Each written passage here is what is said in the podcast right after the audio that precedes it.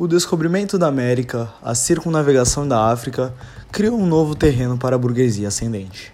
O mercado das Índias Orientais e da China, a colonização da América, o intercâmbio com as colônias, a multiplicação dos meios de trocas e das mercadorias em geral deram ao comércio, à navegação, à indústria um surto nunca até então conhecido, e com ele um rápido desenvolvimento ao elemento revolucionário na sociedade feudal em desmoronamento.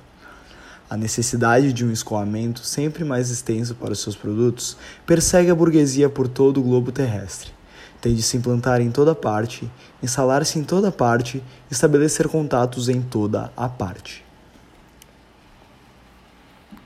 A globalização é, em sua raiz, controversa. Alguns autores consideram como uma nova fase do capitalismo contemporâneo, ao passo que outros enxergam como uma decorrência da crise do capitalismo.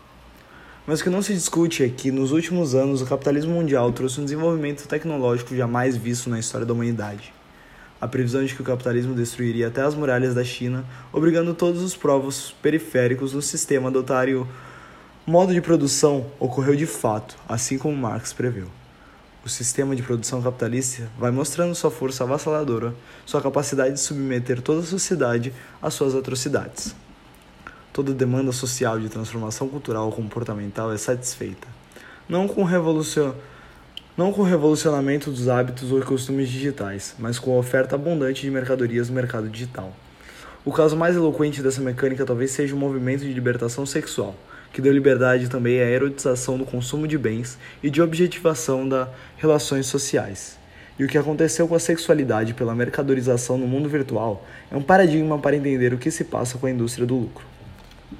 A ciência e a tecnologia passaram a fazer parte das empresas capitalistas que criaram seus próprios departamentos de pesquisa.